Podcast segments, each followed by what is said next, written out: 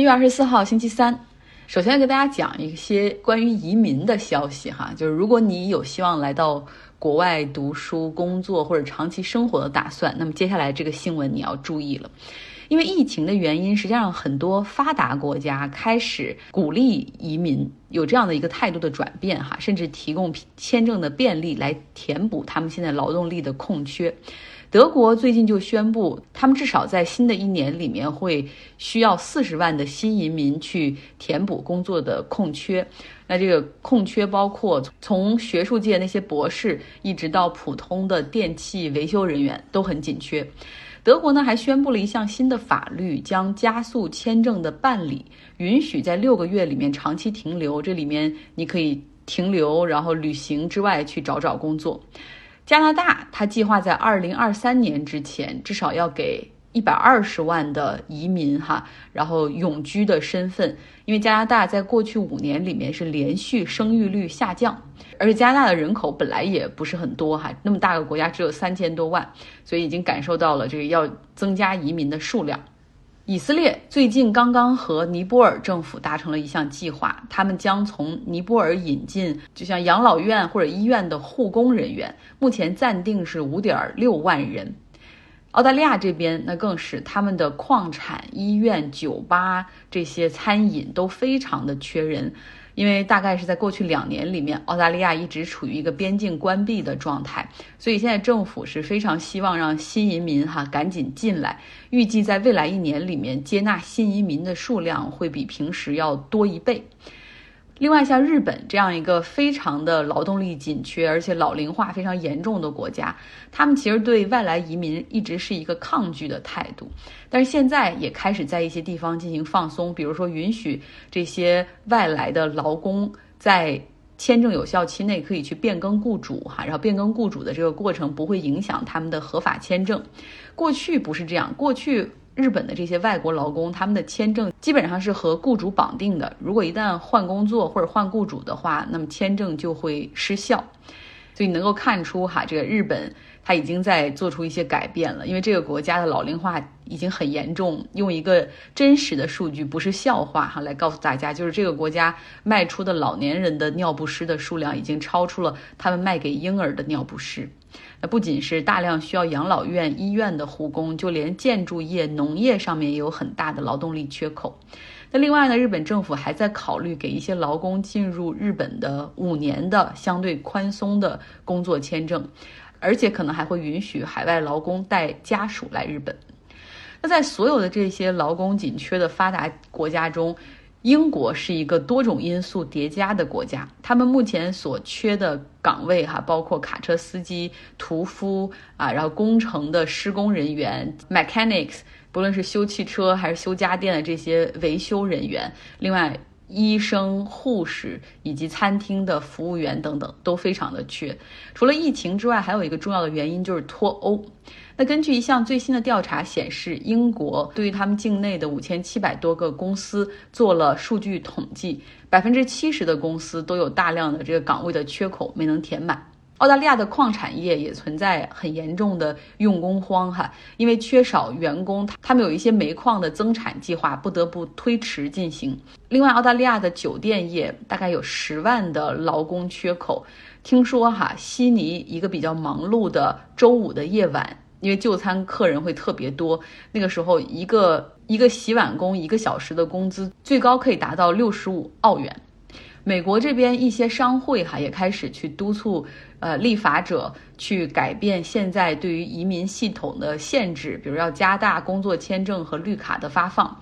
说到这个绿卡的发放，不得不说一下，美国这个绿卡是一个排队的过程，大家都知道。但是很多人可能不知道，它是一个按国籍来排队的一个过程。比如说，中国和印度申请美国绿卡的人就比较多，呃，那大概可能印度人他排队的时间要十年左右，那中国这个队伍也很长，大概可能要排六到七年左右。啊，但是如果在你是日本人或者法国人、德国人这些国家，本来来美国的移民数量就不多，对吧？他们大概最快可以在半年就可以拿到绿卡。我有一个印度朋友，他就当然他也是因为爱情哈，另外他也非常渴望拿到美国绿卡。他是花了三年的时间拿到美国绿卡，因为他娶了一个墨西哥老婆，所以他们最后可以通过墨西哥那个队伍来排，然后拿到绿卡。其实有时候我觉得我挺喜欢美国的生活啊，工作什么都很愉快，也不排除有一天我可能会离开这里，因为实在是这个什么工作签证啊、绿卡这些东西限制很多。我经常跟其他朋友说，工作签证就相当于是二十一世纪的奴隶制哈，把人和雇主就死死的绑定在一起，就少了很多自由。其实一些发达经济体现在他们开始允许和加大这个外来劳工的进入，哈，希望不是建立在对于外来劳工剥削的一个基础上。就是如果说你给外劳的这些薪酬太低的话，那么实际上你这样的一个发展也不会是良性的，也不是健康的啊，而且可能还涉及到很多这种 human rights 的问题。因为疫情所造成的人员流动、关闭边境，然后另外还有一个重要的原因就是疫情确实让很多人选择提前退休、辞职或者返回自己的老家，呃，不再在这儿工作了哈，所以这都是造成呃人员紧缺的原因。那现在这个劳动力的问题已经成为了制约全球经济在疫情之后发展的一个重要因素。那尤其是这些富裕的发达国家尤为明显。OECD 他们的移民研究项目的主管 Christopher d a m o n 他就是在接受采访的时候就说，COVID-19 疫情的出现给了变革一个加速器，让很多国家意识到了这个移民的重要性。疫情在全球移民上，除了上述我们讲的那个。变化之外，另外它还有另外一个变化，就是因为疫情让很多人开始远程办公，很多公司承诺你永远不需要再回到办公室，永远可以远程上班。那这些远程上班的大部分都是白领，然后收入比较高的脑力劳动者，这些人在全球范围内也在进行流动。现在全球大概有三十多个国家，包括克罗地亚、葡萄牙、阿联酋。加勒比海的巴巴多斯，他们都希望吸引这些高收入的、可以永远远程工作的人去他们那儿长久居住哈。所以，如果你可以永远远程上班的话，也可以去查查这些国家的信息。与此同时，我们又看到了对另外一种移民的态度哈，其实就是难民。包括欧洲对于难民的态度依旧不是很欢迎，然后大部分的国家处于谨慎的态度。那美国的移民政策处于一个收紧的状态。另外呢，对于美墨边境上面北上的那些难民来说，那更是三个字哈，不欢迎。呃，对于一些想要出国读书、工作、移民的朋友，可以去查一下我上述讲的那些国家的相关信息。好多人觉得只有很年轻的时候，然后出国留学，然后留下工作才是很好的一条路哈。呃，但实际上不是这样。像我，包括我身边的有一些朋友，包括 Jessica，其实我们都是工作几年之后，然后靠着自己开始在找资料，然后准备考试，出来留学读书，然后慢慢的留下工作。所以如果想出来换个环境，然后看看外面的世界，我觉得只要有这份心哈，不论是多少岁都不晚。像我爸现在不是还经常说想来美国打工嘛，所以 大家不要因为年纪哈限制了自己未来的可能性。说到 Jessica，我们昨天听了她去一家德国的德国公司去面试的过程，我们接下来听一听在德国的一家中国公司哈，很大很有名的中国公司，它的面试情况和后面的一些。遭遇，第二家公司呢是，呃，咱们国内的呃非常知名的一家公司。我当时就是拿到他们的 offer 的时候，呃，我还是觉得就是很激动，或者说可以拿出来炫耀的一件事情。但是等到之后了解更多的时候，呃，才是更加的就是觉得哦，原来是这个样子。嗯，那这家公司呢就是华为，啊，大家应该也知道，华为在德国呢，它有自己的。嗯，很大的一个团队，就是比如像最近几个月，我经常去杜塞尔多夫出差，我每次出差到那个城市，我都会要去那个方向嘛，然后每次都会经过华为的那一栋大楼，然后那栋大楼呢也非常有特色，就是。嗯，它那个玻璃呢，不是说反光，你在外面看不到里面。它那个玻璃是你从外面可以清楚的看到里面，啊，但是也不是那么清楚哈，就是你能看到里面人的坐着凳子，或者能看到他的腿，或者上半部分、下半部分这个样子。但是你能看到里面有人，你也能看到这栋楼灯火辉煌。即使说大家都知道德国不加班，但是即使在德国那栋楼也是非常的忙碌，呃，也一直都是工作到很晚。然后当时我拿到华为这个 offer 的时候，就是呃会拿到的时候很兴奋，但是等到再往后看的时候，呃才知道原来是这样。呃，首先呢，这一份合同呢是一个外包的合同，呃，就是外包的合同，大家也都会，就像我也会觉得啊，这样的合同是，嗯，感觉没有保障，啊，那他就跟我说，他说你这份合同是不可以办理工作签证的，呃，在德国的话，如果你在德国上的学，然后，呃，德国政府就是会给每一位呃学生，就是外国的学生十八个月的找工作签证，在这十八个月期间的话，你可以做任何的事情，呃，直到你找到工作以后呢，你才可以去，呃。呃，你才能换成工作签证。等到你换成工作签证以后呢，呃，再工作二十四个月。当然了，根据你的语言呃情况，二十四个月或者说三十三个月，然后呢，你就可以拿到永居，也就是绿卡。然后他就说这个东西呢不能做工作签证。呃，不仅仅是说你不能换工作签证，将来不能换永居，更更多的是你没有工作签证，当你用完这十八个月签证的时候，那么你就必须回国。去就去问这个人事，我说你为什么不能给我办理工作签证呢？是因为这份工作就是不重要吗？还是说其他的原因？他就给我解释，他说，嗯，华为我们在我们的就是和华为直接签订工作合同的员工的话，首先，呃，你必须得是那个资历非常深，然后你可以带客户过来的，啊，然后要不然你就是那种精英呀。啊，这种大牛，呃，我们都是给当地的员工的，啊，所以说我们就是不一年也没有几个人说可以直接和华为签订合同的，我们都是走的外包的形式。然后呢，我就想，我估计他也也也许是吧。那我也不懂这些事情，我就去问我的一个学长。那个学长呢，就跟我说，他说当年他的同学也是呃这样进去华为的。华为就是不给中国人 offer，他就是明摆着就是我们说他有点欺负人，或者说就只能欺负咱们中国人。嗯，因为他他如果人家是德国人的话，他就不敢这样做，对吧？嗯，我们后来他说，其实你就这样想吧，如果你现在一个 offer 都没有，你只有这一份 offer 的话，那你就去，因为华为嘛，好歹也是这么大的一个公司，你可以在他的平台上再跳到另外一家公司嘛，他就把它当成一个跳板。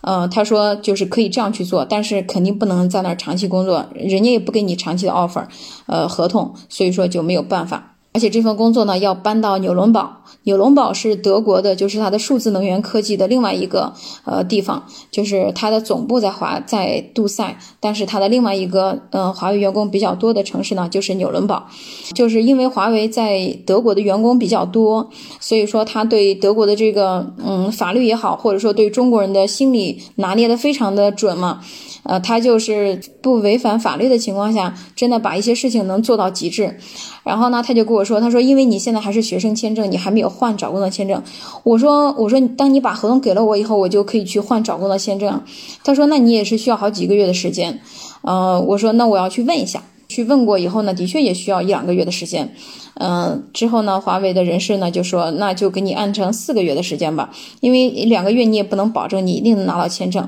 那么这四个月的期间呢，就按学生的学生的工资来发，也就是一个小时十欧，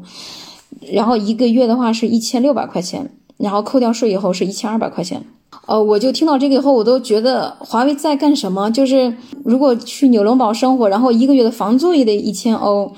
然后就就是你要你要贴钱去他那儿上班，我就是觉得最后从最开始的外包合同不办理工作签证，然后又要搬家，呃，就是华为的这一系列操作吧，就是到到最后你就是也没有基本上就不会赚到钱，也没有钱，然后你还要去准备一笔钱去那儿上班，到最后就我说呃他说就什么时候给你邮寄电脑呀，要尽快的办理入职。啊，因为现在就是工作特别多，希望这个人能尽快入职。啊，然后最后我就呃，就是给他说，我说那个不用邮寄电脑了啊。后来就呃，这个 offer 就这样了。所以说，真的没有呃，不是我想象当中那么。就是咱们在报纸上可以看到的，说华为又引进了一个年薪三百万的